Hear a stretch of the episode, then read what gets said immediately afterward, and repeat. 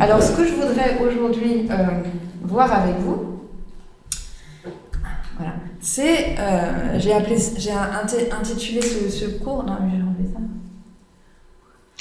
J'ai intitulé ce cours Marie la liturge, et c'est vrai que c'est assez rare de commencer un cours de liturgie avec Marie. Honnêtement, euh, la plupart des, je sais pas si à la faculté Notre-Dame, euh, il y a un cours de liturgie pour les séminaristes, on va commencer en leur disant euh, soit la Trinité opère dans la liturgie, c'est comme ça que le catéchisme de l'Église catholique commence, soit on va leur dire le Christ grand prêtre, alors on participe à l'action du Christ grand prêtre, ce qui est tout à fait vrai, ce qui est le plus important sans doute.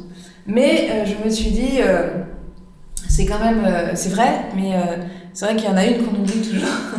Enfin, on n'en parle pas souvent, on ne parle pas de, du fait que. Euh, euh, il y, a, le prêtre, mais il y a aussi les fidèles, donc il y a aussi des liturges.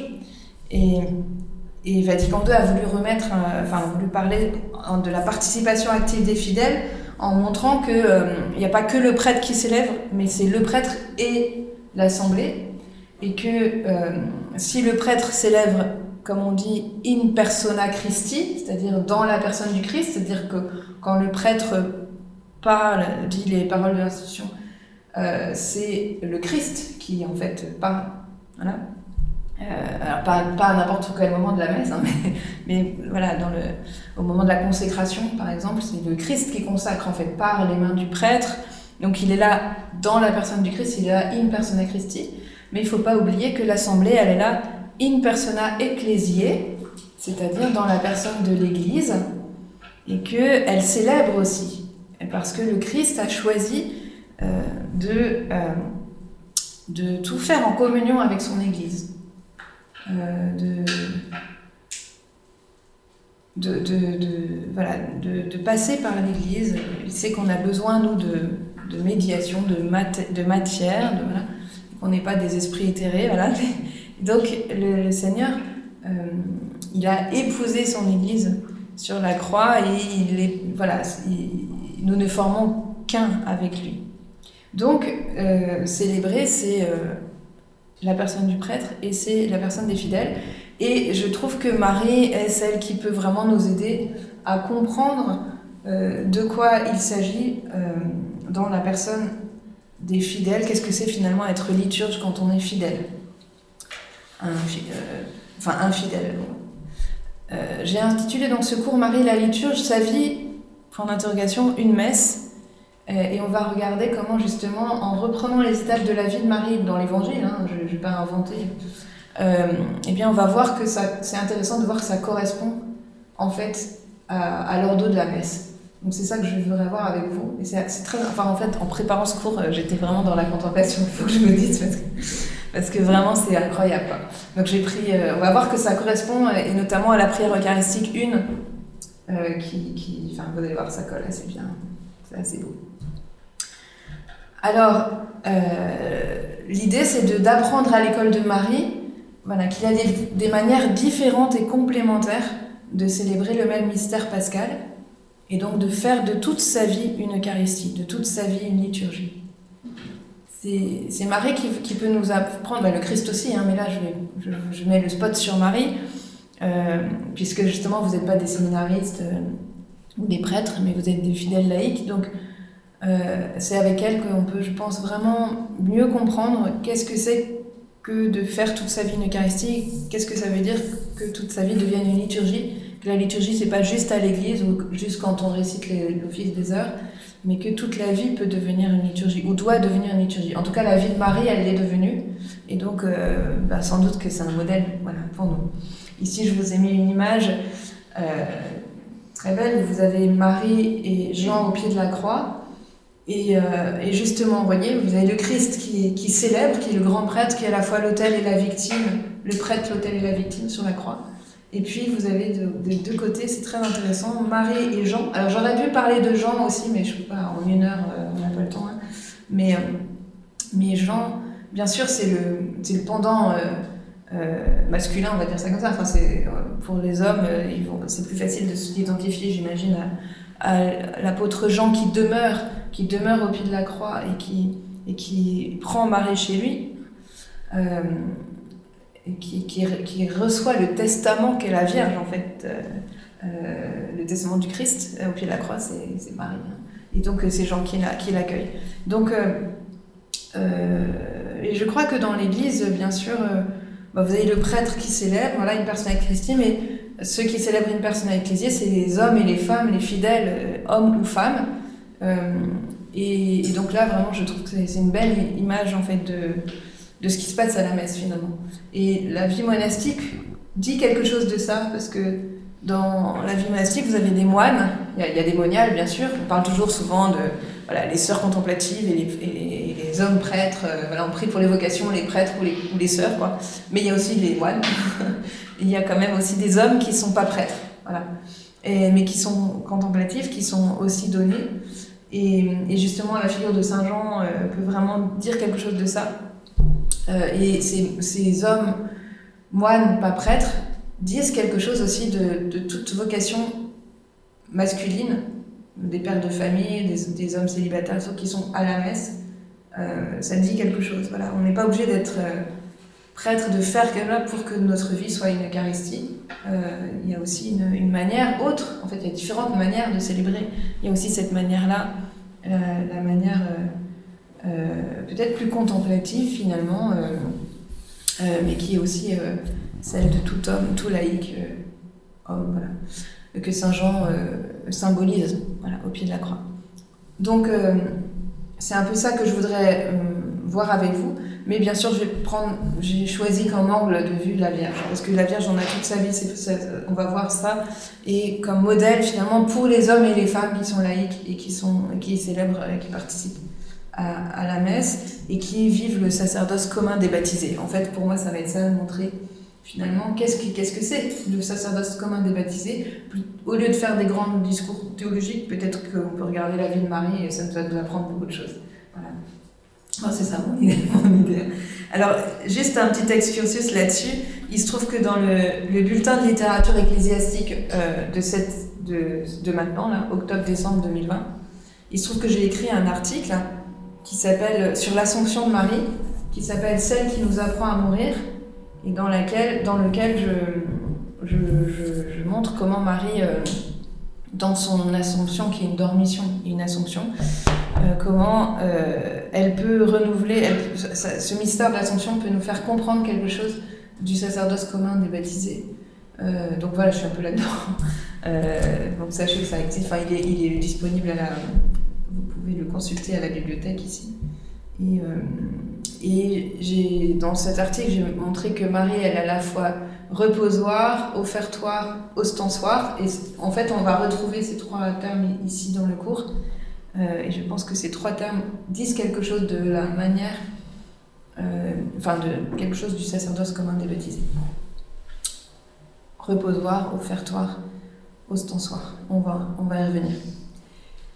Je vous propose d'abord de, de, regarder cette citation donc, du Concile Vatican II. Le, le Concile Vatican II a, a euh, émis un, un, une constitution sur la liturgie en 1963, la première du Concile Vatican II, le 4 décembre 63, et qui s'appelle Sacrosanctum Concilium. C'est un mot incroyable, mais en fait c'est le début du c'est le début du document. C'est le Sacré Concile a décidé, euh, a choisi que.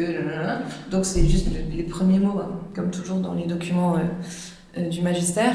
Donc Sacrosanctum Concilium, c'est le document sur la Sainte Liturgie. Et dedans, au numéro 7, il est écrit ceci.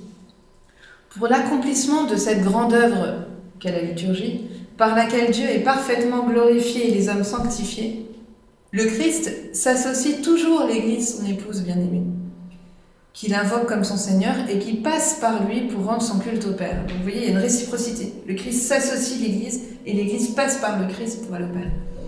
C'est donc à juste titre que la liturgie est considérée comme l'exercice de la fonction sacerdotale de Jésus-Christ, dans lequel le culte public intégral est exercé. Le culte public, c'est la liturgie. Hein, parce que liturgie en grec, ça veut dire euh, service public.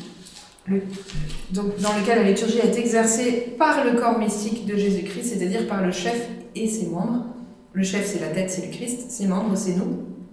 Donc, c'est euh, euh, voilà, la fonction sacerdotale du, Christ qui se, qui se qui se donne à travers ceux qui représentent le chef, euh, la tête, c'est-à-dire les prêtres, le sacerdoce ministériel, et ceux qui représentent les membres, c'est-à-dire les baptisés, le sacerdoce commun. Donc c'est deux manières, deux manières de vivre le seul sacerdoce qui est celui du Christ, grand prêtre. Donc ça, c'est juste une petite introduction pour, euh, comprendre. Et donc là, on va regarder plus euh, comment Marie nous apprend quelque chose sur vivre ce sacerdoce commun des baptisés. Alors maintenant, on va, voir la vie de Marie et puis euh, on, va, on a une heure pour, pour contempler. Donc je vous ai mis des beaux tableaux aussi de la Vierge, ça va nous aider, je pense, à contempler et puis des citations bibliques, et puis, euh, et puis vous allez voir, on va, on va, suivre euh, l'ordre de la messe comme ça. Alors Marie, c'est d'abord celle qui s'expose et qui se dépose. Donc il va y avoir pour nous, fidèles, hein, on va apprendre d'elle à nous exposer devant Dieu à, déposer tout ce, ce qu'on est, tout ce qui nous habite, tous nos soucis, comme dit la liturgie orientale euh, au moment de l'offertoire, déposant tous les soucis du monde que rien de profane ne reste dans la pensée, etc. Donc Marie, c'est celle qui nous apprend ça. Voici la servante du Seigneur, donc de première partie si vous voulez, enfin en tout cas on peut appeler ça aussi, Marie reposoir de la promesse. Vous savez que le reposoir c'est, c'est l'autel sur lequel on, met le Saint-Sacrement, notamment le jeudi saint. Et de la promesse parce que c'est elle qui accueille l'alliance, la, nouvelle alliance. Elle est fille d'Israël, fille de Sion. Et et on va voir ça. Alors, vous savez qu'il y a quatre, parties dans la messe. En fait, il y en a deux. Il y a la liturgie de la parole, il a la liturgie de l'Eucharistie. Mais euh, elles sont encadrées par euh, la liturgie d'ouverture et la liturgie d'envoi qui sont très courtes. Hein. Mais euh, là, on va avoir quatre parties. Donc, la première partie, liturgie d'ouverture, celle qui s'expose et se dépose. Et donc, c'est quoi cette liturgie d'ouverture? C'est d'abord la salutation, le kyrie, et euh, on commence avec le début, même si c'est pas dans l'évangile, mais c'est dans la tradition. Il y a même une fête euh, le 21 novembre dans la liturgie de l'Église, euh, qui est la Marie présentée au temple de Jérusalem quand elle est toute petite, à 3 ans, 4 ans. Marie nous apprend à entrer en liturgie dans, son, dans le mystère de sa présentation au temple donc elle est, liturge dès, le début, d'être toute petite. Hein, elle, est heureuse au temple, elle va au temple et elle se donne euh, dans le temple. Et je vous ai mis une citation euh, d'un liturgiste qui s'appelle Romano Guardini, dans un petit livre qui s'appelle Les signes sacrés, qui est un très beau petit livre. Donc toutes les citations, vous les aurez sur le document, donc ne recopiez pas. Euh, mais vous pouvez juste vous marquer euh, pour vous souvenir euh, à quel endroit y a quelle citation. ces piliers. Donc, Romano Guardini fait un petit livre, Les signes sacrés, dans lequel il, regarde, il écrit deux pages sur les marches de l'hôtel, le cierge, les cloches, voilà. Et il y en a, il y a deux pages sur les portes d'entrée, le fait qu'on entre dans le temple, donc on entre dans l'église. Et dans ces, deux pages, il y a cette, ces, phrases très belles. Ces piliers qui montent, ces voûtes qui s'envolent. Donc quand vous entrez et que vous arrivez dans une cathédrale, ça, monte. Hein. Tout vous saisit, tout nous élève. Plus de crainte, plus d'étroitesse. Respire, lève les yeux, laisse ton âme prendre son essor. Ici, c'est le temple du Seigneur. C'est une image de toi-même, car toi, ton corps, ton âme, tu es le vivant temple de Dieu. Et ce temple de ton être, fais le large, fais le haut. Une très belle entrée en matière. Hein. Marie qui rentre dans le temple, en fait, c'est elle qui va devenir le vrai temple du, Christ, qui est lui-même le temple. Son corps est le sanctuaire. Mais euh, voilà, intéressant de voir ça. Euh, L'Église doit nous, aider à respirer. Euh, alors même si en ce moment on a le masque et tout ça, même dans l'Église, mais ça n'empêche que ça nous élève Fais le large, fais le haut. Et dans le temple, qu'est-ce qu'on fait? La première chose qu'on fait, bien sûr, on salue euh, euh, et on demande pardon, nous, pécheurs. Euh, et ça, se dit dans ce terme s'exposer. On s'expose délibérément devant Dieu. Donc devant Dieu en latin, c'est coram deo. Vous avez le texte, l'expression ici. Coram deo, c'est une des, définitions, si vous voulez, euh, théologiques et philosophiques d'ailleurs, du liturge. Quand on veut parler de l'homme qui est par essence liturge, parce qu'il y a du rite partout, euh, dès qu'il y a de l'humain, voilà, si on, va dire que l'homme, c'est un, être coram deo, c'est un être devant Dieu, un être qui s'expose devant Dieu, devant l'absolu, devant, après vous pouvez mettre les mots que vous voulez, mais pour nous, dans la religion catholique, voilà, c'est devant la Trinité, on est d'accord. Mais donc il y a vraiment cette idée d'être, quand on est dans l'église, on est en vérité parce qu'on est devant Dieu. Donc les masques tombent, enfin les masques. enfin, moral. presque, presque. C'est-à-dire, euh, voilà. Euh, devant le Seigneur, pour lui, vous n'avez pas de masque. Il voit à travers, vous voyez. voilà, non, voilà, on est en vérité. On est, on est vrai parce qu'on est là devant lui. Et on va devant lui, on s'expose pourquoi? Pour vivre l'opus Dei, c'est-à-dire pour vivre l'œuvre de Dieu. Opus Dei, c'est un, une expression de Saint Benoît, donc euh, père des moines d'Occident, donc liturge par excellence. Hein, la définition du moine, c'est quand même d'être liturge pour, pour l'Église, celui qui chante au nom de l'Église, c'est pas d'abord celui qui, qui vit euh, en retrait, même si ça fait partie aussi, mais euh, c'est quand même, c'est d'abord, en tout cas selon, selon le pape François qui a écrit au Monial, euh, dans une lettre, il explique qu'il dit Monial, c'est quelqu'un qui vit en communauté, qui fait des vœux pauvreté, chasteté, obéissance, ou bien conversion des mœurs, enfin qui fait des vœux, quoi, qui s'engage pour toujours, et qui, et qui chante la liturgie de l'Église. C'est pas d'abord quelqu'un qui vit derrière des murs euh, de clôture, même si ça peut faire partie. ça, c'est plus la forme. Le fond, c'est de chanter au nom de, de l'Église. Donc d'être euh, là, de, porter devant Dieu le monde, la prière, euh, au nom de, de l'Église. Et donc l'Opus Dei, c'est l'œuvre de Dieu, l'œuvre, on peut dire l'œuvre pour Dieu, l'œuvre devant Dieu, l'œuvre avec Dieu, mais c'est aussi, Opus Dei, c'est aussi Dieu qui œuvre. C'est aussi l'œuvre de Dieu dans le sens où c'est lui qui est le sujet. Donc dans la liturgie, c'est vraiment cette réciprocité dont, j'ai parlé tout à l'heure avec la citation de Vatican II. C'est à la fois nous qui faisons des choses, qui posons des gestes, qui disons des, paroles, mais en même temps, c'est Dieu qui est vraiment le vrai liturge, c'est Dieu qui va prendre tout ça, qui va en faire quelque chose, euh, voilà, qui va sanctifier, consacrer. Donc c'est l'œuvre de Dieu dans laquelle nous entrons. C'est son mystère à lui dans lequel nous pénétrons. C'est exactement cette idée de la Vierge Marie qui pénètre dans le temple. Elle pénètre dans le mystère, le mystère de Dieu, le sanctuaire, le saint. Euh, elle va devenir elle-même le saint des saints. Alors il y a le Kyrie, puis ensuite il y a le Gloria. Et euh, le Gloria nous apprend, euh, nous, apprend avec Marie, je pense, la gratuité de la liturgie. La liturgie, c'est un moment gratuit. On, dit qu'on priait pour le monde, on est là au nom du monde, etc. Mais il y a aussi une part euh, un peu pour rien. Enfin, euh, on n'est plus dans l'utilitaire, dans l'efficace. en liturgie, il y a une part de jeu, il y a une part d'enfance. Et c'est intéressant du coup de voir Marie, Marie enfant, Marie l'Immaculée, qui nous apprend euh, cette part, euh, part euh, pour rien. Vous voyez, la vie monastique, quelque part, euh, ça sert à rien d'une certaine manière. On n'est pas là pour être efficace, on est là pour la louange. Et la louange chantée, c'est pas un truc utile, utilitaire. Enfin, c'est utile pour l'espérance, mais, mais voilà, c'est pas d'abord utilitaire. Donc c'est très important. Dans. Et le monde dans lequel on est, qui est un monde très utilitariste, vous voyez, on comprend très bien qu'il y a, qu'il y a euh, une incompréhension de... et une défection de la liturgie. Euh, que les gens n'y arrivent pas à la messe parce qu'ils ne voient pas, l'utilité en fait. Bah, ça tombe bien parce que justement, c'est pas d'abord une utilité. Même si, bien sûr, c'est, ça nous aide. Euh, je dis pas que ça sert à rien du tout, hein, mais il y a une part de gratuité dans la louange. Euh, Dieu n'a pas besoin de nos louanges pour exister.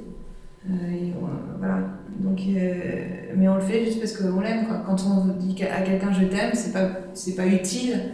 Les, amants le savent. voilà, ils savent, ils savent qu'ils s'aiment, mais en même temps, ils sont quand même contents de se l'entendre dire. Donc il y a une part de jeu dans la liturgie. Toujours Romano Guardini. Alors dans un autre livre, qui s'appelle L'Esprit de la liturgie. Très beau livre que je vous recommande vivement. L'âme devra apprendre à prodiguer, à gaspiller son temps au service de Dieu, à ne pas vouloir toujours faire quelque chose, atteindre quelque chose, accomplir quelque chose d'utile. Il faudra se résigner à mener sous les yeux de Dieu en beauté, la liberté, en beauté, en liberté et en sainte allégresse, le jeu de la liturgie. Ça, c'est très intéressant aussi. Quand on est fidèle à la liturgie, on n'est pas forcément obligé de faire quelque chose pour être des liturgiques.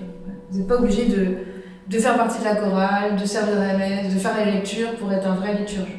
Vous n'avez pas besoin de faire quelque chose. Si on vous le demande, si vous c'est un service, il ben, faut le faire le mieux qu'on peut, voilà. Mais, euh, mais Marie, euh, elle faisait pas forcément plein de trucs. Euh, euh, voilà, quand, quand elle suivait la messe de Saint-Pierre, une fois que Jésus était monté au ciel, elle a bien eu des, elle a bien suivi la, la liturgie de l'Église, les premières messes, voilà, elle était là. C'est pas, pas forcément elle qui faisait plein de, voilà. Et, et c'est intéressant de ça, parce que la participation active des fidèles, c'est-à-dire qu'on y est vraiment, on est à ce qu'on fait, on est à ce qu'on dit, on est à ce qu'on chante, mais ça ne veut pas dire qu'il faut forcément s'agiter et faire plein de trucs. Donc ça, ça a, été, ça, ça a été mal compris à un moment donné. Enfin, je dis ça parce que dans les années 80, on, croyait qu'il fallait que tout le monde prenne la parole pour, pour exister en liturgie. Donc on faisait des partages pendant la messe et tout. Mais c'est pas ça en fait. Hein. Euh, déjà, si tout le monde chante, c'est déjà énorme. Chanter, c'est déjà vraiment participer et avec son corps, avec tout son être. Voilà. Et c'est très bon. Donc, euh, voilà, ne pas chercher forcément à faire, mais euh, s'exposer en, en, liberté et jouer. Voilà, il y a un jeu de la liturgie. Il faut que, ça, il faut que ce soit léger, la liturgie. Vous voyez, si ça, si ça vous crispe, si vous ressortez comme ça parce que c'était un peu. Voilà, ça va pas, quoi. il faut, faut que ça soit quelque chose de léger. Enfin, il y a une part de jeu, même dans le chant euh, il faut que ça. Enfin, normalement, euh, la polyphonie, par exemple, euh, peut vraiment vous aider à jouer parce qu'il y, a un jeu entre les voix d'hommes et les voix de femmes et tout ça. Et donc, ça, ça doit, ça doit faire plaisir, quoi. On a le droit de se faire plaisir en liturgie aussi. Hein. Donc, voilà. Alors, c'est un jeu, dit Romano Guardini, mais c'est quand même un jeu sérieux. C'est un jeu comme les enfants. Les enfants, quand ils jouent, c'est sérieux il y a des règles du jeu. Si jamais on n'est pas dans les règles du jeu, ils pleurent, ils vont pas bien, euh, ils trouvent qu'on voilà, ça va pas quoi. Euh, et ben c'est pareil en liturgie, c'est un jeu, mais c'est un jeu sérieux. Il y a des règles, donc il s'agit pas de faire. C'est pas jeu, ça veut pas dire fantaisie, on fait ce qu'on veut n'importe comment. Donc euh, voilà, Sacrosanctum Concilium numéro 11. Les pasteurs doivent être attentifs à ce que dans l'action liturgique, non seulement on observe les lois d'une célébration valide et licite, mais aussi à ce que les fidèles participent à celle-ci de façon consciente, active et fructueuse. Donc, il y a quand même des lois, euh, il y a un ordre dans la messe, voilà, on ne fait pas n'importe quoi, donc c'est un jeu sérieux, c'est un jeu avec des règles. Mais si tout le monde suit les règles du jeu, alors on peut vraiment jouer. Euh, et, euh, et, il s'agit de participer au jeu. Si, si, vous êtes dans votre coin, juste à juger ce que font les autres, forcément, ça ne va pas être très fructueux pour votre, votre âme. Ça peut arriver, hein, euh, c'est trop moche, puis je chante pas bien, et elle, elle papote, et puis machin. mais on n'y est pas, quoi. Du coup, vous n'êtes pas dans ce qui se passe. On est tous pareils, on a tous des, des distractions. Alors, un jeu. Donc ça, c'est la liturgie d'ouverture. Donc Marie nous apprend déjà euh, qu'on s'expose devant Dieu avec tout ce qu'on est, qu'on vient avec tout ce qu'on est. Dieu nous aime comme nous sommes. On dépose tous nos fardeaux, tout ce qui est difficile, tout ça, et, euh, on est prêt à, jouer et à vivre cette gratuité. Aussi gratuité dans le sens où on ne s'attend pas forcément à recevoir quelque chose. Euh, c'est-à-dire que Dieu est libre aussi de donner comme il veut. Dieu est libre de se faire sensible au cœur ou pas. Voilà, c'est pas parce que vous avez rien senti pendant une liturgie que ça vous a semblé sec qu'il s'est rien passé. Dieu peut très bien avoir œuvré beaucoup à ce moment-là, euh, euh, mais il, valait, il, voilà, il, sait pourquoi il, fallait que ce jour-là vous soyez pas. Comment dire C'est pas ce que vous ressentez qui fait la, la profondeur de ce qui se passe, de la, de la transformation qui se passe. Parfois, Dieu permet qu'on ressente que voilà, voilà mais c'est pas toujours le cas. Et même si vous vous ennuyez en liturgie, ça peut arriver, parce que vous êtes fatigué, parce que je sais pas, voilà. Et eh ben, euh, c'est pas grave. Euh, il y, a quand même, euh, enfin, le, le, Père travaille toujours. Euh, le Père travaille toujours et moi aussi je travaille, dit Jésus. Donc c'est pas nos états d'âme, vous voyez, qui fait la liturgie. Donc ça aussi, ça fait partie de la gratuité de la liturgie.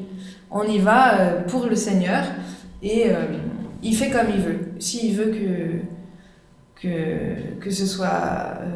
Enfin, qu'on lui offre une liturgie joyeuse, qui, qui, qui, nous fait du bien, voilà, et qu'on le sente que ça fait du bien, tant mieux. S'il veut qu'on participe un peu à sa croix, euh, ben, ça peut aussi être euh, fructueux. Voilà. C'est lui qui sait ce, qui, ce, qui, ce dont il a besoin pour le monde aujourd'hui. Ensuite, on entre dans la liturgie de la parole. La liturgie de la parole, deuxième partie.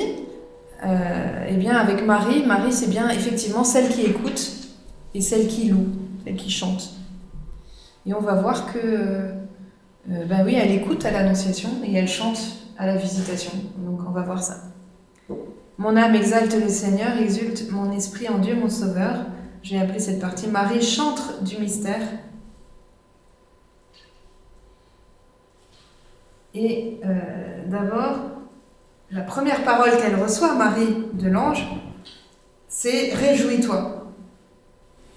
Et c'est vrai que euh, pour entrer en liturgie, ben, on, y va aussi, euh, c'est aussi une fête, c'est aussi normalement, l'Eucharistie, c'est aussi un lieu où on doit euh, euh, retrouver la joie du salut, parce que c'est parce que le Christ a ressuscité qu'on peut célébrer l'Eucharistie, et donc on célèbre notre Sauveur. Alors je vous ai mis cette très belle citation de Saint Jean Chrysostome, donc un père de l'Église du IVe siècle. Il n'est rien en effet qui rende aussi joyeuse notre vie que la bonne humeur que l'on goûte à l'église. Hein, ça, je trouve ça extraordinaire. Il faudrait vraiment que quand les gens viennent à l'église, ils sentent cette bonne humeur dans nos paroisses. Surtout les, gens qui recommencent les catéchumènes, tout ça, les gens qui. Tu me dis, la bonne humeur que l'on goûte à l'église. À l'église, on, on, observe la joie des gens joyeux, le courage des découragés, la gaieté des attristés, le soulagement des épuisés, le repos des lassés. Donc, euh, normalement, la liturgie doit vous, vous donner du repos, vous donner de la joie, vous donner du courage si elle est bien vécue. Alors Marie, à l'Annonciation, elle est souvent présentée avec le, livre, euh, bien sûr elle n'avait pas de livre, mais elle est souvent représentée dans les tableaux avec le livre de l'Ancien Testament. C'est celle qui était en train de méditer l'attente du, peuple élu, euh, du Messie, euh, et voilà, ça s'accomplit pour elle, en elle. Et donc, euh, avec Marie, on peut, on peut apprendre à écouter la, parole de Dieu, notamment ben, les, les, deux lectures, Ancien Testament, euh, et puis, euh, ou alors Actes des Apôtres pendant le temps pascal, et puis la deuxième lecture, Saint Paul, donc la vie de l'Église, comment être chrétien, c'est ça, Saint Paul qui, qui, écrit aux chrétiens. Et donc, ben, apprendre à, à, lire, à lire les promesses, l'accomplissement des promesses, apprendre à à, lire et, ben, comment vivre cette nouvelle alliance avec Marie. Réjouis-toi comblé de grâce, le Seigneur est avec toi, dit l'ange à Marie. Et qu'est-ce qu'on écoute à la messe? On écoute la parole de Dieu, on écoute l'enseignement de l'Église, à travers l'homélie bien sûr, et on écoute surtout le murmure de l'Esprit Saint en nous, parce que lorsque c'est proclamé, lorsque c'est euh, ces lectures sont, dites, eh bien, en fait, c'est l'Esprit Saint nous qui va faire qu'on va être touché par telle ou telle parole. Voilà, si on y est vraiment, euh, si on écoute vraiment, normalement, ça va, il y a quelque chose qui va bouger en nous. C'est l'Esprit Saint en nous. Dei Verbum, donc il y a une autre constitution du Concile Vatican II, mais sur la parole de Dieu cette fois-ci. Dei Verbum numéro 9, la Sainte Écriture est la parole de Dieu en tant que sous l'inspiration de l'Esprit Saint, elle est consignée par écrit. Quant à la Sainte Tradition, elle porte la parole de Dieu, donc euh, Marie, hein, c'est celle qui porte aussi, porte le Verbe. Elle porte la parole de Dieu confiée par le Christ Seigneur et par l'Esprit Saint aux apôtres. et elle la transmet intégralement à leurs successeurs pour que, illuminés par l'esprit de vérité, en la prêchant, ils la gardent, l'exposent, la répandent avec fidélité. C'est pourquoi l'une et l'autre, donc la parole de Dieu et la tradition, doivent être reçues et vénérées avec un égal sentiment d'amour et de respect. Donc ça, ça nous aide vraiment à comprendre qu'est-ce qu'on écoute, qu'est-ce qu'on doit écouter et, euh, et pourquoi ça nous, ça nous, ça nous transforme, parce que c'est l'Esprit Saint qui, à travers euh, ces lectures euh, et, et, l'interprétation qu'on donne l'Église, va venir transformer notre cœur. Comme l'Esprit Saint est venu, eh bien, a permis à Marie de concevoir. Hein. Et saint Augustin dit que Marie, elle a pu concevoir en sa chair le Verbe fait chair parce qu'elle avait d'abord conçu par son écoute euh, dans, sa, dans, avait, dans son âme, dans son esprit, qu'elle avait déjà, par sa, son écoute de la parole de Dieu, du Verbe, dans, dans l'écriture, elle avait déjà préparé, et s'était préparée à pouvoir euh, euh, le concevoir dans la chair. Alors, il y a les lectures, et puis entre les deux lectures, il y a le psaume qu'on appelle responsorial, c'est-à-dire en réponse. Et ça, normalement, il est chanté par l'assemblée. Il y a un petit verset euh, au moins que l'assemblée chante, si elle ne peut pas chanter tout le psaume.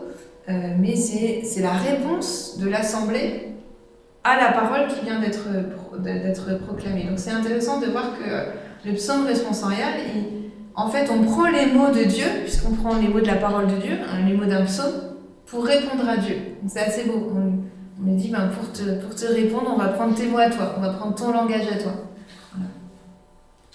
Et, et, Marie, elle a fait ça dans son Magnificat. Marie, quand elle chante à la visitation le Magnificat, elle reprend des mots de l'Ancien Testament, notamment du cantique d'Anne dans le livre de Samuel. Hein, quand elle dit... Euh, mon âme exalte le Seigneur, etc. Il s'est penché sur son humble servante. Désormais, tous les âges me diront bienheureuse. Le Seigneur élève les humbles, il, euh, il renvoie les riches, il m'invite, etc. On retrouve certains, certains passages dans l'Ancien Testament. Donc, elle, voilà, elle ne fait pas du bricolage, mais elle est tellement imbibée de la parole de Dieu que quand elle parle à Dieu, elle lui parle avec ses mots. Et donc, ça, c'est intéressant aussi de voir ça. Donc, le psaume responsoriel, c'est on fait la même chose. Et on chante, et donc sur le chant, la louange, je vous ai mis cette phrase de Saint Augustin dans un sermon. Ce qui se dit en hébreu Alléluia signifie en latin louer le Seigneur. Louons donc le Seigneur notre Dieu, non seulement de la voix, mais encore par le cœur. Qui loue par le cœur, loue par la voix de l'homme intérieur. La voix qui va vers les hommes est le son. La voix qui va vers Dieu est l'affection du cœur. Donc, euh, et Saint Benoît dit, euh, dans sa règle, au moine, il dit il faut que euh, votre voix soit accordée, que, pardon, que votre, que votre cœur soit accordé à votre voix. Donc, que, que, ce que vous chantiez, en fait, vous chantiez du cœur.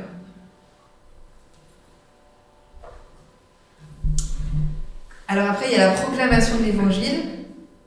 Je vous ai mis une phrase de, de l'Épître aux Hébreux. Après avoir parlé au Père à maintes reprises et de maintes manières par les prophètes, Dieu, en ces temps qui sont les derniers, nous a parlé par son Fils.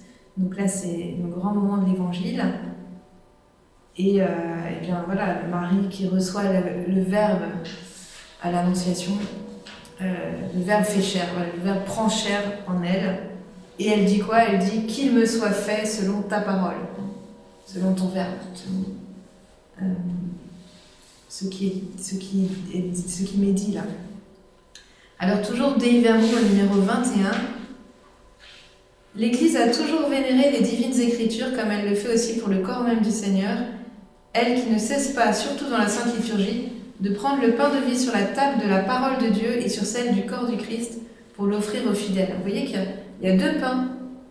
Alors c'est intéressant parce que dans le, dans le protestantisme, euh, Jean 6, quand, quand Jésus dit euh, ce qui mange ma chair et boit mon sang demeure en moi et moi en lui. Les protestants disent la chair et le sang du Christ, c'est sa parole.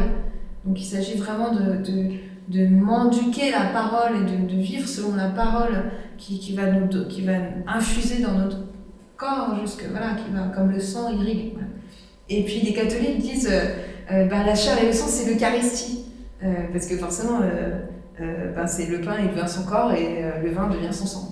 Donc vous voyez, là c'est très intéressant de voir qu'en fait les deux interprétations sont tout à fait justes et elles sont là, vous voyez, dans, dans Dave on vous dit bien, le pain de vie, c'est à la fois la parole de Dieu, l'écriture, la tradition, et en même temps l'Eucharistie, et celle du corps du Christ. Et c'est les deux qui sont offerts au final pendant la messe. Les deux sont très importants. Il faut que toute la prédication ecclésiastique, comme la religion chrétienne elle-même, soit nourrie et guidée par la Sainte Écriture. Dans les saints livres, en effet, le Père qui est aux cieux vient avec tendresse au-devant de ses fils et entre en conversation avec eux. Magnifique. Si vous avez jamais lu un les textes du magistère, hein, allez-y, hein. c'est tout à fait, euh, vous êtes tout à fait capable. Mais vraiment, c'est très très beau. Hein. Là, vous voyez vraiment, on vous dit, ben, en fait, quand on écoute la Sainte Écriture, c'est le Père qui vient entrer en conversation avec nous. C'est carrément ça, c'est Dieu le Père. Et c'est le, Fils qui vient nous apprendre à, recevoir cette parole du Père. C'est lui qui est la parole. Et ça se fait dans l'Esprit Saint. Et donc, euh, le Père vient avec tendresse au-devant de nous. Nous sommes exposés devant lui et il vient au-devant de nous par, sa, par la parole, par son verbe. Et après, il va carrément nous donner son Fils, on va entrer en nous par son Fils. Alors Marie, voilà, c'est celle qui écoute la parole, qui, qui, permet au Verbe de, faire, de prendre chair en elle. Et puis c'est celle qui va partager la parole hein, à la visitation. C'est très intéressant le dialogue entre Marie et Elisabeth. Hein, euh, Elisabeth, euh, euh, d'où me vient ce bonheur que la mère de mon Seigneur vienne jusqu'à moi, etc. et elle lui dit à Marie, heureuse celle qui a cru à la parole, à la parole qui lui fut dite de la part du Seigneur. Elle lui dit pas heureuse celle qui porte le Messie, elle lui dit heureuse celle qui a cru à la parole qui lui fut dite. Et du coup, euh, à cause de sa foi, elle a pu aller jusqu'à enfin, porter le Messie. Alors ça, là, j'ai mis l'homélie comme, euh, comme, euh, comme thème, parce que parce que c'est ce partage de la parole, même si dans l'homélie, on, on fait que écouter ce que dit le prêtre. Normalement, il n'y a pas de... Sauf les homélies pour les enfants, souvent, il y a des questions-réponses, mais c'est rare avec les adultes.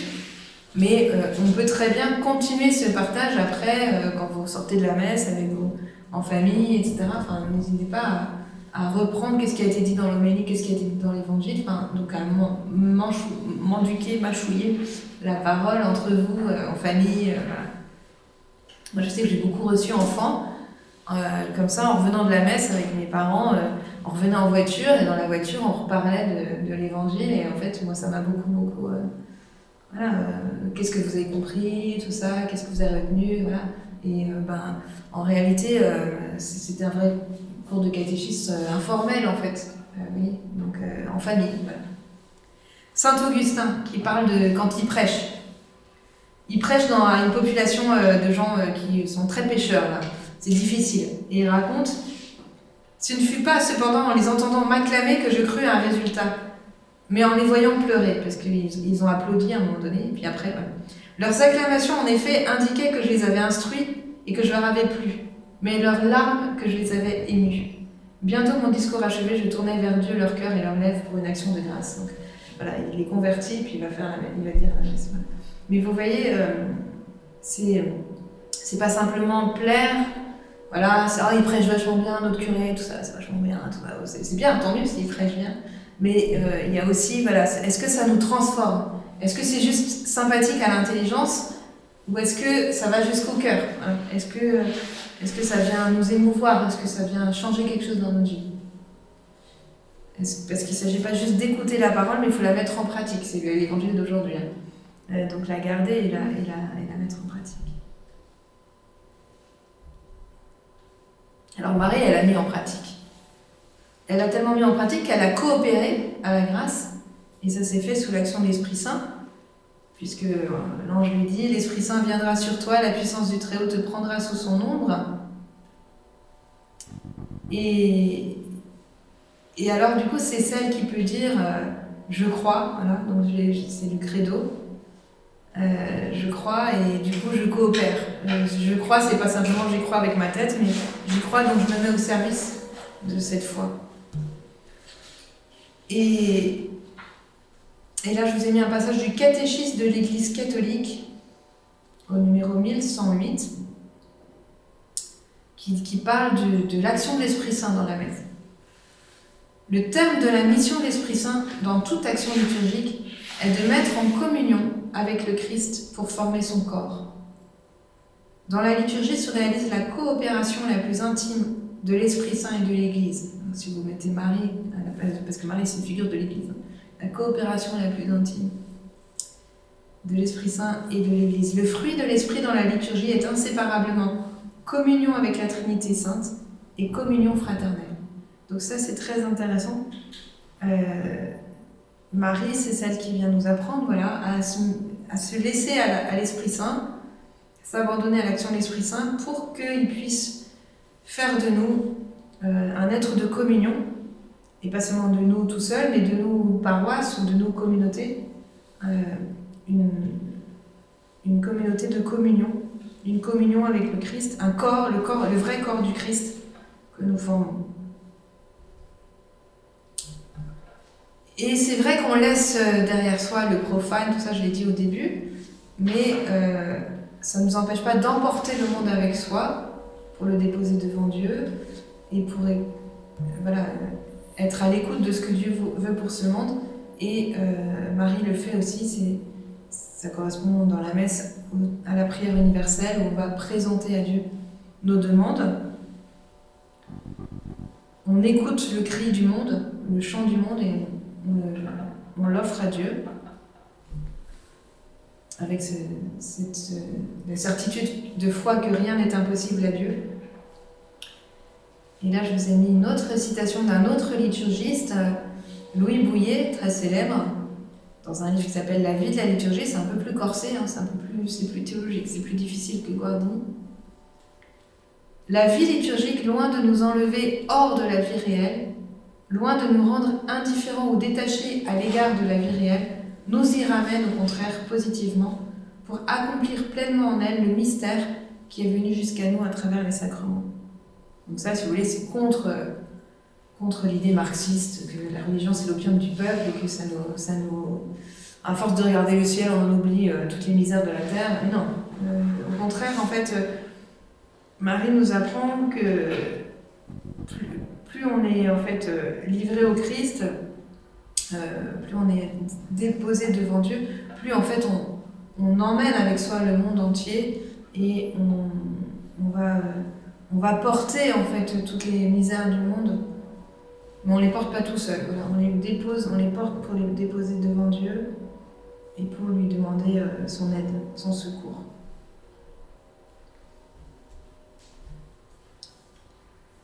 Alors on arrive à la troisième partie, euh, ou la deuxième grande partie, la liturgie eucharistique. Et euh, avec Marie qui s'offre et qui s'unit. Celle qui s'offre et qui s'unit au Christ hein, et aussi qui nous unit les uns les autres. Celle qui s'offre et qui s'unit ou celle qui s'offre et qui unit.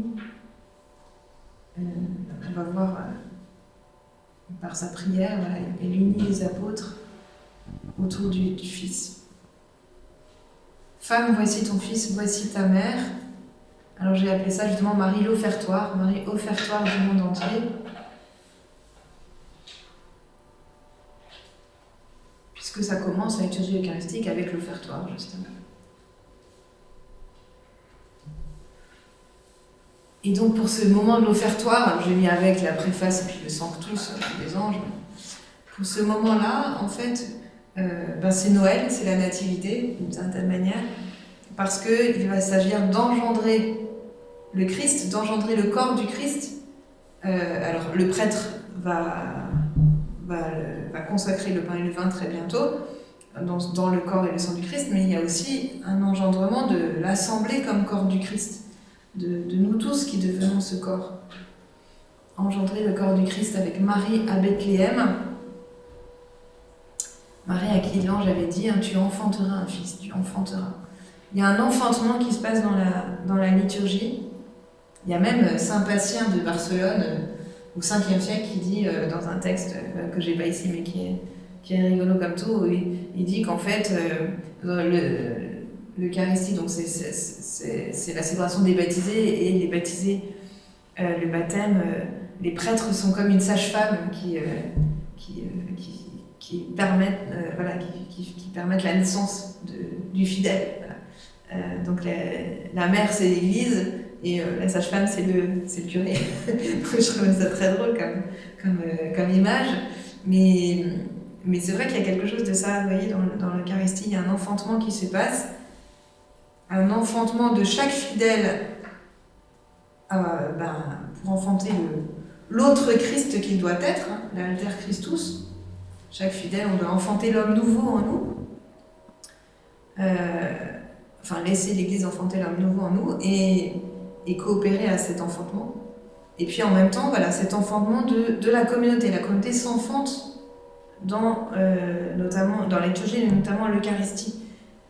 L'Eucharistie fait l'Église et l'Église fait l'Eucharistie, selon la très belle formule de Henri Lubac, reprise par le Concile Vatican II. L'Eucharistie fait l'Église, elle la célèbre, mais aussi, enfin, l'Église fait, l'Eucharistie, pardon, elle la célèbre, mais aussi l'Eucharistie fait l'Église, l'Eucharistie forme l'Église, l'Eucharistie enfante, nous enfante à la vie ecclésiale.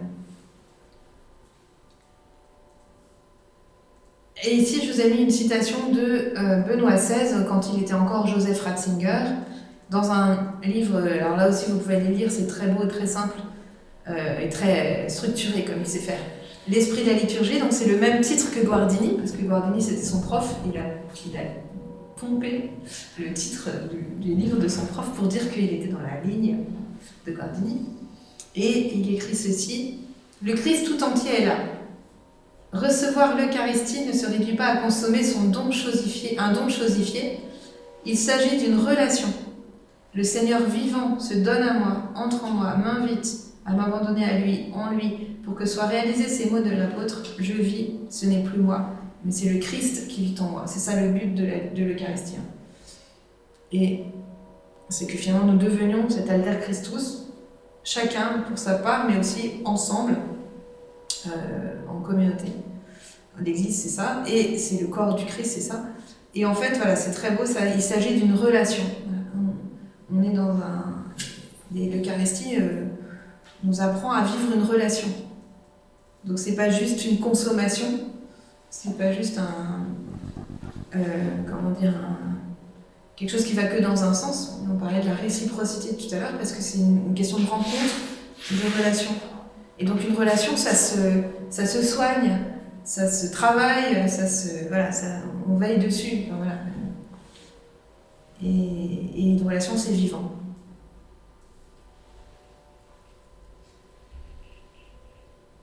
Alors après, on rentre dans la prière eucharistique proprement dite, qui commence Père infiniment bon, toi vers qui monte nos louanges, nous te supplions d'accepter de bénir ces offrandes saintes nous te les présentons avant tout pour ta Sainte Église catholique, etc.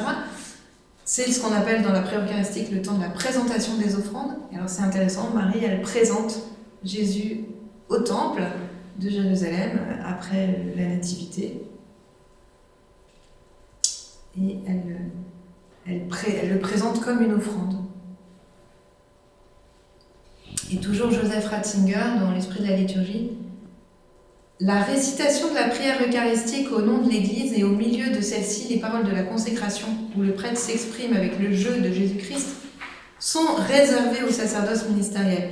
Mais la participation à cet acte, que seul le Seigneur accomplit, que seul il a le pouvoir d'accomplir, cette participation est la même pour tous, pour chacun de nous. Il s'agit, selon la parole de 1 Corinthiens, de nous unir au Seigneur et de ne faire avec lui qu'un seul esprit. Il s'agit finalement d'abolir la distance entre l'action du Christ, l'action, et la nôtre, le ratio. Donc il fait un jeu de mots un peu entre action ou ratio. Euh, qu'il n'y a qu'une seule action, qu'une seule action dans cette oraison, dans cette oration, qu'une seule action, à la fois sienne et nôtre, nôtre dans la mesure où nous sommes devenus avec lui un corps et un esprit. Donc c'est ça qui se passe dans la liturgie, et c'est ça finalement que nous apprenons aussi avec cette présentation de, de l'offrande où Marie offre le Christ, mais où finalement elle va s'offrir avec lui. Elle monte au temple pour s'offrir en fait avec lui tout en l'offrant au Père. Et elle s'offre pas toute seule, on a dit, elle s'offre en recueillant tous les pourquoi du monde, toute la quête de bonheur du monde, sa douleur du mal, toute la foi de l'Église dans l'épreuve. Donc Marie, c'est aussi celle qui fuit en Égypte, c'est celle qui a perdu Jésus et qui le retrouve au temple et qui lui dit Mais pourquoi? Pourquoi nous as-tu fait cela? Regarde comme j'ai souffert. Regarde comme nous avons souffert. Alors, c'est très beau, elle dit Regarde comme nous avons souffert, ton père et moi. Donc, elle voit d'abord la souffrance de Joseph et ensuite seulement la sienne. Marie, c'est toujours celle qui, qui, laisse la place à, l'autre. Hein. C'est impressionnant de voir comment elle s'efface. Mais elle dit bien qu'elle a souffert. Donc, Marie, c'est celle qui comprend pas tout. Euh, euh, c'est celle qui souffre aussi du mal dans le monde. Et justement, dans la prière eucharistique, hein, on, dit vraiment euh, nous te présentons cette offrande pour ta Sainte Église catholique, accorde-lui la paix hein, dans la persécution, accorde-lui la paix, protège-la. Voilà, et nous te prions pour tous ceux qui veillent fidèlement sur la foi catholique reçue des apôtres. Voilà. On prie vraiment, euh, on demande au Seigneur de nous aider, d'être là. Et puis Marie, elle intercède, et c'est dans la suite de la prière eucharistique, il y a les intercessions pour l'Assemblée. Souviens-toi de tous ceux qui sont ici réunis, nous t'offrons pour eux, ils t'offrent pour eux-mêmes et tous les leurs, sacrifices de louange, etc. Marie qui disait Ils n'ont plus de vin. Catéchisme de l'Église catholique numéro 1083. Bon, je lis assez vite parce qu'il faut qu'on avance. Euh, d'une part, l'Église bénit le Père par l'adoration, la louange, l'action de grâce, et d'autre part, elle ne cesse d'offrir au Père l'offrande et de l'implorer, d'envoyer l'Esprit Saint sur celle-ci, sur les fidèles, sur le monde. Donc, louange et intercession. Et à Cana, Marie, elle est aussi servante, servante du festin des noces, au service des frères et sœurs, au service du salut, et elle nous dit faites tout ce qu'il vous dira. Et donc, dans la suite de la prière eucharistique, vous avez en communion avec toute l'Église, nous voulons nommer en premier lieu la bienheureuse Marie, toujours vierge, les saints, etc. Accorde-nous par leur prière, donc c'est ça. Ils sont à notre service aussi, ils nous servent aussi, la communion des saints. Prie pour nous euh, d'être toujours et partout fort de ton secours. On a besoin de toi et de ta protection. Et euh, Edith Stein, Sainte Thérèse Bénédicte de la Croix, dit que euh, dans l'Église, il peut y avoir différentes pratiques communautaires, des cultes, des exercices spirituels, des œuvres de charité, etc. Ce n'est pourtant pas à cela que l'Église doit exister, mais à ce que chacun se tient devant Dieu à la faveur de la rencontre et de la réciprocité de la liberté divine et de la liberté humaine, c'est ce qu'on vient de voir, et au fait qu'ainsi la force est donnée à chacun d'être là pour tous. Et euh, c'est les trois mousquetaires, c'est cet un pour tous et tous pour un qui fait l'Église. Voilà, intéressant de, de voir ça. Un pour tous et tous pour un.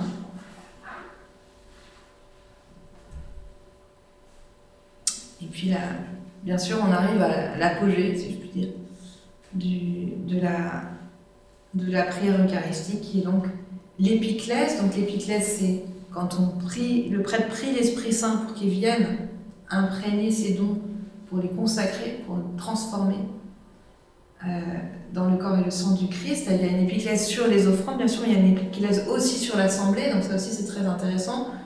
On demande à l'Esprit Saint non seulement de transformer le pain et le vin en corps et sang du Christ, mais aussi de l'assembler en corps et sang du Christ, d'une certaine manière. On, on devient le corps mystique, si vous voulez. Et puis donc c'est la consécration, l'anamnèse et le, mémorial. Donc euh, ce qu'on appelle le mémorial à ce moment-là, c'est euh, tout, ce côté sanctifie pleinement cette offrande, etc. Et euh, on, se souvient du mystère du Christ mort et ressuscité, son mystère pascal. Catéchisme de l'Église catholique numéro 1099, la liturgie est mémorial du mystère du salut, c'est-à-dire dans ce que vous avez dit tout à l'heure, hein, actualisation de la croix et de la résurrection du Christ, donc du, sauveur, du salut, enfin de ce par quoi nous sommes sauvés. Euh, ça se, Jésus ne remeurt pas sur la croix euh, euh, à chaque Eucharistie, heureusement, parce que une fois ça suffit, c'est une fois pour toutes, mais c'est nous qui sommes comme, voilà, qui devenons contemporains de ce qui s'est passé une fois pour toutes dans le mystère de la mort sur la croix et de la résurrection. Louis Bouillet, toujours une très belle, phrase, très belle citation sur la croix. Le mystère n'apporte pas la croix dans le monde, mais l'y trouve. Il y a du mal dans le monde, il est là. Le mystère ne transfigure pas la croix en faisant que la mort ne soit plus la mort. Donc c'est pas parce qu'on va à la messe qu'on mourra pas un jour. Ou qu'on va pas souffrir. Ou qu'on va. Voilà. Non, c'est pas ça. La croix, c'est autre, c'est autre chose. Le mystère ne transfigure pas la croix en faisant que la mort ne soit plus la mort, ne soit plus l'ennemi de Dieu en même temps que l'ennemi de l'homme.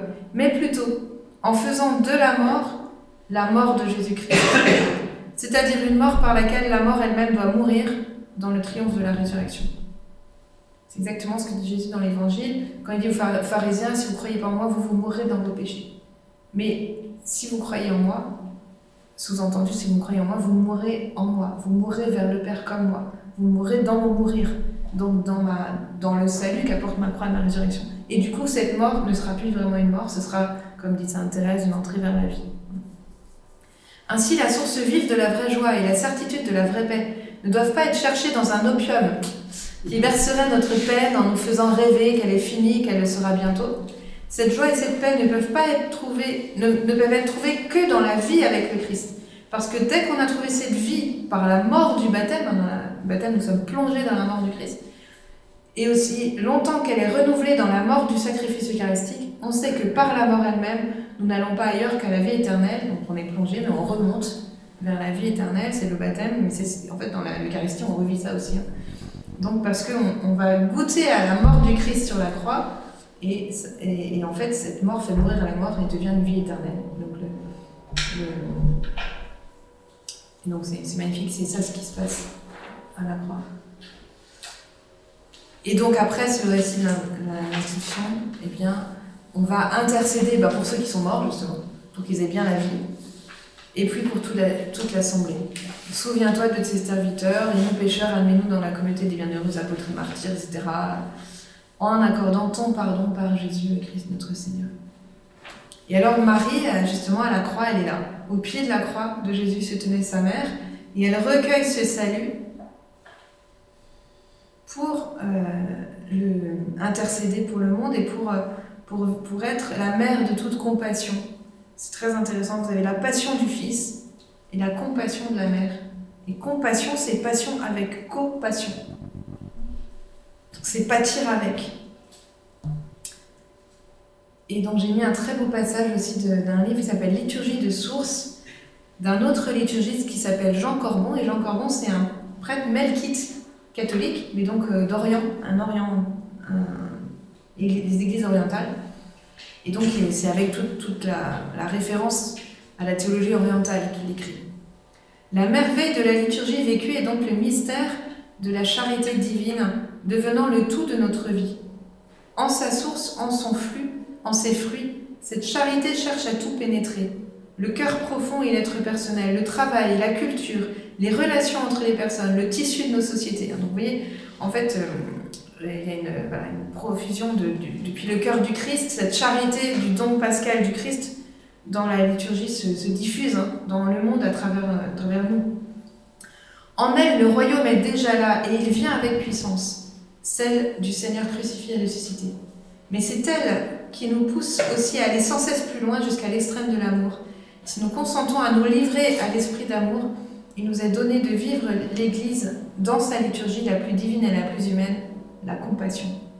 Et c'est là où on comprend, si vous voulez, que la liturgie de la messe va nous renvoyer après euh, bah, à la charité, euh, aux pauvres, euh, à, vivre une vraie tendresse, une vraie charité, une vraie compassion dans notre semaine, dans, tout le reste de notre vie. La passion et la compassion. Et donc avec Marie, la Pietà, voilà, on donne tout, elle consent et elle abandonne tout au Père. C'est la grande doxologie. Par lui, avec lui et en lui, euh, à toi Dieu le Père Tout-Puissant, dans l'unité du Saint-Esprit, toute euh, louange et toute gloire. et on offre, on offre euh, tout. Puis là, je vous ai mis une, belle enluminure de Jésus ressuscité qui apparaît à Marie. Alors, c'est pas dans l'évangile, ça, mais c'est pour faire la transition puisque euh, on va arriver maintenant, après ce grand mystère de la croix, et donc de la résurrection à, Cénacle. Et on va prier avec Marie. Marie nous apprend à prier le Notre Père. Catéchisme de l'Église catholique, numéro 2787, quand nous disons Notre Père, nous reconnaissons d'abord que nous sommes devenus son peuple et qu'il est désormais notre Dieu. Et puis 2793, les baptisés ne peuvent prier notre Père sans porter auprès de lui tous ceux pour qui il a donné son Fils bien-aimé. L'amour de Dieu est sans frontières, notre prière doit l'être aussi. Donc on prie pour tous. notre Père, c'est pour tous. Ceux qui ne croient pas, ceux qui blasphèment, ceux qui sont contre, ceux qui, ceux qui nous enquiquinent, ceux qui font le mal, etc. On prie notre Père avec Marie pour tous et on nous dit bien dans les actes des apôtres, ils étaient assidus à la prière avec quelques femmes, dont Marie, mère de Jésus.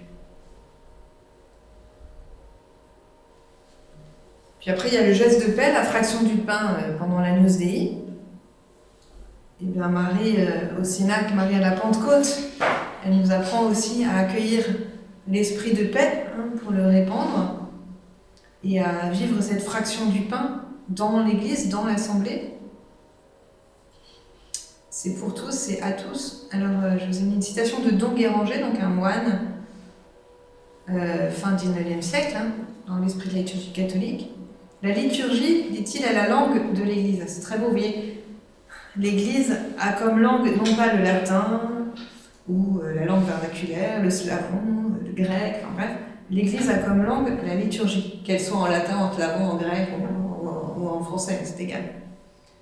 La langue de l'Église, c'est la liturgie. La liturgie est la langue de l'Église. Et langue avec euh, tout ce qu'il y a derrière comme arrière-fond, pentecostal. Les langues de feu qui tombent, hein, ça vient de l'Esprit Saint. C'est le même mot.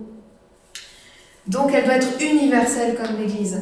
Et quoi de plus beau, de plus magnifique que l'auguste concert, alors c'est écrit au 19e, hein, donc l'auguste concert de, la catholicité, élevant sa voix tout entière vers le ciel. N'est-ce pas l'unique voix de l'unique corps ça c'est très beau, vous voyez, l'Église universelle, la catholicité. Et Marie nous apprend ça. Marie au Cénacle, c'est Marie catholique. Voilà, Marie dans le sens du universel. Marie de l'Église universelle. Et puis après, on, donc après ce geste de paix qui nous dit qu'on est, voilà, même si en ce moment on fait un espèce de geste comme ça, mais c'est pareil, c'est l'idée qu'on se regarde les uns les autres, qu'on n'est pas tout seul à la mettre, mais que voilà, c'est universel, et qu'on est tous frères, comme dit le pape François dans sa dernière encyclique là, hein, tous frères. Euh, et puis après on communie, et justement on communie euh, au Christ, mais on communie aussi à tout, toute l'Église, à tous nos frères et sœurs dans le Christ, présents dans cette communion. Et on goûte déjà le ciel, et on vit du Christ ressuscité, puisque ce corps qu'on reçoit, c'est le corps glorieux du Christ ressuscité. Et donc, euh, je vous ai mis euh, une icône de l'Assomption de Marie et un passage de Sacrosanctum Concilium, les numéros 8. Dans la liturgie, nous participons par un avant-goût à cette liturgie céleste qui se célèbre dans la sainte cité de Jérusalem, à laquelle nous tendons comme des voyageurs. Le Christ siège à la droite de Dieu comme ministre du sanctuaire et du vrai tabernacle. on est avec les anges et les saints en communion euh, avec la liturgie céleste. Et puis, euh, Sacrosanctum numéro 10, la liturgie est le sommet auquel tend l'action de l'Église et la source d'où découle toute sa vertu. Le renouvellement dans l'Eucharistie de l'alliance du Seigneur avec les hommes attire et enflamme les fidèles à la charité pressante du Christ. Donc chaque Eucharistie doit nous attirer et nous enflammer de charité. Le but de la liturgie, c'est la charité.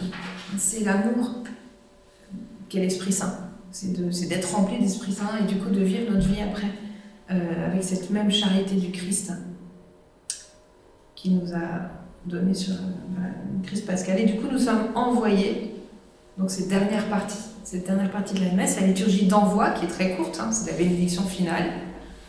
Mais Marie, voilà, c'est celle qui témoigne par sa vie et qui porte du fruit. Et donc c'est l'évangile d'aujourd'hui, celui qui fait la volonté de mon Père qui est aux cieux, ou celui qui garde ma parole et qui la met en pratique, qui est, euh, est pour moi un frère, une sœur, une mère. Bon, j'ai appelé ça Marie, l'ostensoir du royaume, Marie, celle qui fait voir, qui fait voir le Christ qui, ressuscité, qui fait voir la victoire du Christ ressuscité, qui fait voir ce que c'est que l'Église, euh, ce que c'est que cette victoire du Christ ressuscité, c'est l'Église. Et, donc avec Marie, Marie mère de l'Église, Marie dans son Assomption et Marie mère de l'Église, on, apprend à témoigner du salut et à enfanter des saints dans notre vie de tous les jours. Alors là, je vous ai mis un passage de la règle de ma communauté parce que je trouve qu'il est bien, c'est beau quoi. on fait avec ce qu'on connaît. Par le témoignage de ton amour partagé disant au nom de qui tu aimes, et celui de ta prière liturgique disant à qui tu parles. Tu évangéliseras au mieux un monde avide de connaître celui qui est à la source de cette recherche de cet amour, bien mieux sans doute qu'avec des discours. Dieu est amour, et seul l'amour partagé peut dire Dieu. Vis donc avec tes frères, avec tes sœurs, de telle sorte que l'on puisse dire encore avec Tertullien, donc un, un premier chrétien, qui disait Voyez comme il prie, voyez comme il s'aime et que l'on soit ainsi renvoyé à celui qui est la source de cet amour et de cette prière. Il faut qu'après on puisse être témoin au point que les gens disent Oh là là, mais euh, c'est fou comme ils aiment, c'est fou comme ils prient. Comme Charles de Foucault qui disait euh, et, Il faut que les gens puissent se poser des questions en voyant, qu'ils puissent se dire Mais euh, si le serviteur est tellement bon, qu'est-ce que ça doit être le maître? Donc c'est ça en fait. Et Marie nous apprend ça, elle qui, qui est la mère de l'Église et qui est vraiment bah, le témoin en elle-même, elle est témoin de la victoire du Christ, puisque elle est, elle est euh, justement la première à monter au ciel, la première à, en bénéficier. Et Paul VI disait avec, euh, à Jean Guiton, c'est Jean Guiton qui raconte, Paul VI me disait, réfléchissez à ce qui est l'essence du laïc, je veux dire ce qui distingue du prêtre. Donc là, on va revenir à notre début, le sacerdoce commun et le sacerdoce mystériel. Et pour cela, remonter plus haut. Ici, le sommet, c'est l'origine. Donc, euh, le Christ, le Christ seul, le Christ et ceux qui l'envoient, les douze. Le laïc est comme l'évêque, un successeur des apôtres, mais pas de la même façon. L'évêque hérite seul de la charge pastorale, visible, régulatrice, sacerdotale au sens plein voilà, de l'évêque. Et le laïc reçoit comme successeur des apôtres l'héritage apostolique. Il a recueilli de cet héritage cet élément qui s'en vient être propre et son honneur sa part, c'est d'être témoin. Témoin, c'est dire martyr. Les apôtres sont tous des martyrs et des témoins. Le laïc est par essence un témoin, son état est celui du témoignage. Donc ça, je trouve ça très très beau. Ça, ça, ça, fait, ça dit quelque chose de ce sacerdoce commun. Euh, c'est un sacerdoce de témoignage et qui doit nous permettre de témoigner après. Ce qui fait la gloire de mon Père, c'est que vous portiez beaucoup de fruits et que votre fruit demeure. Voilà. Je termine, on a terminé, ite missa est. Euh, donc c'est la, bénédiction finale voilà, du Christ.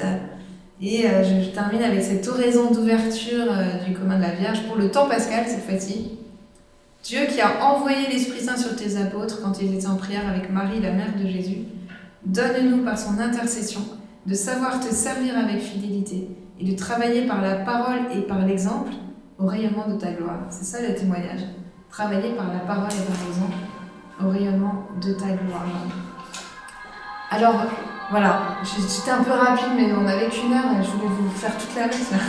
Euh, mais euh, on a quand même juste euh, trois minutes pour si vous avez une réaction, ou bien si vous voulez réagir, à, on peut aussi, hein, à, cette, à cette image qui, je trouve, résume très très bien, voilà, le, qui est une image de, de Rupnik, hein, une mosaïque, une mosaïque du père Rupnik, euh, qui résume, je trouve très bien, en fait, ce qui se passe à la messe entre euh, ce, voilà, le Christ prêtre et, euh, et l'assemblée liturge, et le, le, rôle de Marie dans, dans cette, dans, dans, ce mystère pascal et ce mystère eucharistique.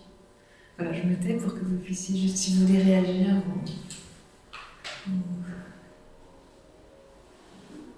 Oui. Ben, pourquoi est-ce que vous avez choisi la prière eucharistique hein?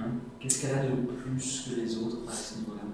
Alors, en fait, euh, c'est pas qu'elle c'est la plus ancienne, en fait. C'est la première prière eucharistique qui a été la prière eucharistique de l'Église latine jusqu'au Concile Vatican II, la seule.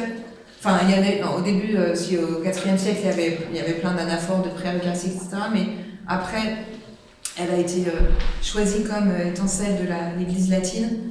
Et donc, euh, elle est, la plus, du coup, c'est la plus ancienne pour l'Église latine. Après, il y en a trois autres qui ont été ajoutées euh, au Concile Vatican II et qui, en fait, qui reprennent les mêmes étapes. Hein, mais, euh, mais je me suis dit que c'est là, en vous redisant, enfin, on avait vraiment, ça, ça collait bien, quoi. Et puis en vous redisant les, quelques mots du début, ça vous, vous l'avez dans la tête. J'aurais pu faire avec la deuxième, la troisième, la quatrième, sans doute ça aurait marché aussi, mais peut-être moins. elles sont plus courtes, donc elles sont moins détaillées. Voilà. avec la vie de Marie, je pouvais, je pouvais les détailler. Oui. Non, non, mais je pensais dans la première, il n'y a, a, pas deux épiclèses. Alors oui, pardon, oui, par contre, par contre, ce qui est vrai, c'est que dans la première, y a, en fait, il n'y a pas d'épiclèse, euh, euh, il n'y a pas d'épiclèse euh, explicite. Donc effectivement, c'est pas, j'ai pas suivi que la prière eucharistique 1, puisque je vous ai parlé d'épiclèse, c'est vrai. Les, les épiclèses explicites sont dans les 2, 3 et 4, parce que justement, elles sont très explicites dans les anaphores orientales, et qu'on a retrouvé ça au, au Concile Vatican II, on a voulu le, marquer. Il n'y a pas de mention de l'Esprit Saint dans la prière eucharistique 1, ce qui est quand même dommage. Même si, en fait, quand, il, quand on dit sanctifie pleinement ses offrandes, bien celui qui sanctifie, c'est l'Esprit Saint. Donc, en fait, il est implicitement là, mais euh, c'est pas dit. Donc, euh, donc c'est vrai qu'on. en fait, dans d'autres prières eucharistiques, c'est vraiment dire envoie Seigneur ton esprit sur ces. Donc, c'est. Voilà. Donc, effectivement, j'ai pas. J'ai suivi, euh, mais je vous, la petite mention sur l'épiclèse, c'est mon côté oriental qui Parce que je trouve que c'est. Enfin, en fait, c'est magnifique qu'on ait retrouvé ça. Hein en fait, les épiclèses, les, les prières eucharistiques orientales, donc euh, aussi du IVe siècle, hein, enfin, c'est Saint Basile, Saint Jean Chrysostome, elles insistent énormément sur le, rôle de l'Esprit Saint dans, dans, la, dans la messe. Et euh, la prière eucharistique 1, donc qui a, resté celle de, enfin, qui a été celle de l'Occident pendant des siècles, euh, elle insiste énormément sur le, rôle du, Christ prêtre. Et donc c'est très intéressant de, en fait, de, enfin c'est très complémentaire en réalité. Et c'est ça que Vatican II a essayé de retrouver en, insérant d'autres prières eucharistiques. La, une, la, deuxième qui, qui, vient de Saint Hippolyte, donc qui reprend euh, euh prière eucharistique du, du, deuxième siècle, et la quatrième qui, est qui vient de Saint Basile, euh, enfin qui est en, beaucoup plus court la prière eucharistique de Basile, qui est une prière eucharistique byzantine, enfin qui est devenue celle de, la liturgie byzantine pour les fêtes mais que nous on a abrégé parce qu'ils euh, avaient le temps au IVe siècle, donc c'était très long. Voilà. Puis la troisième elle est propre. D'autres questions ou d'autres remarques? Ça vous a un peu éclairé Ça vous a touché Enfin, qu'est-ce que vous. Juste comme ça, euh, vous y aviez déjà pensé à Marie Liturge En fait, ça fait aussi penser que le, on, peut aussi dire le rosaire un peu autrement. Euh, je me suis dit ça en, vous écoutant. Euh, quand on pense au mystère, on peut peut-être un peu plus maintenant les associer encore euh, à l'Eucharistie. À l'Eucharistie, pourquoi pas Oui, tout à fait. Alors sur le rosaire, sachez, enfin voilà, je fais ma pub, mais sachez que j'ai écrit un livre. Ah. Il faut poser des questions pour savoir des choses. J'ai écrit un livre qui, qui, est, qui reprend tous les mystères du rosaire. Euh, mais qui met, il y a 20 chapitres du coup, et qui fait, en, qui fait un lien entre un chapitre, donc un mystère du rosaire, et un, alors c'est un thème de la, de la, philosophie contemporaine. Donc euh, c'est plus un livre de philo, mais euh, en fait de spiritualité avec de la philosophie, en fait c'est ça. Donc, donc c'est un peu plus corsé que ça, hein. mais c'est intéressant parce que j'ai montré, enfin j'ai essayé de montrer que en fait, le Christ, dans, dans, le rosaire, on a toute la vie du Christ, et que le Christ prend à bras le corps tous les phénomènes humains qui sont étudiés euh, par la philosophie. Donc, par exemple, euh, j'ai fait l'Annonciation et le commencement chez Anna Arendt, la visitation et la maison chez Emmanuel Lévinas, euh, la, nativité et la chair chez Maurice Merleau-Ponty. Enfin, tout est comme ça. Vous avez, voilà. Et puis, vous avez, je sais pas, le portement de la croix et la fatigue chez Jean-Luc Chrétien, la résurrection et la surprise chez Henri Madeleine. enfin, bref. Et donc, on a comme ça, on a 20 les 20 mystères, et en fait, j'essaie de montrer que, que penser les mystères, la philosophie peut aider à prier, parce que ça donne une épaisseur en fait à l'incarnation du Christ, à ce qu'il a vécu. Quoi. Et puis euh, que euh, euh, la Bible, les mystères du Christ peuvent aider à penser, peuvent donner à penser, nous faire prier, mais aussi nous donner à penser, parce que ça éclaire l'intelligence des phénomènes humains. Donc voilà, sachez juste que j'ai Bon, c'est un gros bouquin, il ne faut pas le lire d'une traite, faut lire un mystère, et puis s'arrêter, et puis relire un mystère. Voilà, il faut deux heures pour lire un chapitre à peu près. Mais voilà, pendant l'avant, vous pouvez lire les mystères joyeux, au carême, les mystères douloureux. Enfin, En tout cas, c'est un, gros bouquin, mais qui est, qui, euh, qui est dense, qui est très dense, mais qui est très beau, je crois. En tout cas, j'ai que des retours positifs, de, qui fait justement ce lien entre spiritualité et pensée contemporaine, et qui veut montrer aussi que la pensée contemporaine, c'est pas que l'idéologie dans laquelle on veut nous, nous enfermer, mais qu'il y a des belles choses dans la pensée contemporaine. Il y a, vraiment des gens qui, qui réfléchissent et qui, Euh, quand c'est mis en regard avec le mystère du Christ, euh, ça devient vraiment beau, quoi. Et le Christ l'emmène encore plus loin, parce que le Christ nous fait toujours aller encore plus loin, quoi. Donc voilà, c'est ça. Ça s'appelle euh, Alentour du verset. Et c'est aux éditions Ad. Et c'est sorti en 2019. Alentour du verset, c'est parce que c'est autour du verset biblique, il y a la pensée humaine, et voilà. Donc voilà, c'est pas un livre de liturgie, hein, mais il y a un chapitre sur la liturgie, justement pour la présentation au temple. Je montre que le liturge, c'est un veilleur. enfin, ça, c'est pas moi qui le dis, mais je reprends Lacoste, Jean-Yves Lacoste, qui, est un philosophe qui a beaucoup parlé de la liturgie en philosophie et qui, qui parle de la liturgie comme une veille, le coram deo et la veille.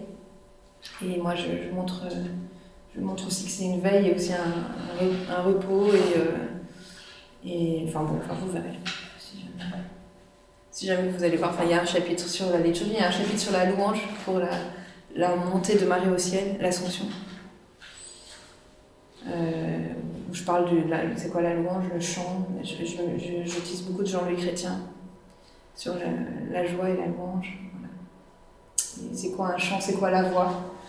Euh, Pourquoi la voix c'est tellement euh, important en fait parce qu'il y a tout nous en fait dans la voix. On a chacun une voix propre. Euh, quand vous avez quelqu'un au téléphone, il vous dit c'est moi, vous savez tout de suite qui c'est. parce que c'est, on a une voix particulière et la voix dit quelque chose de l'identité. Pourquoi au ciel ben, Justement, la voix, ça restera. Enfin bref. Donc, euh, voilà, on chantera les anges.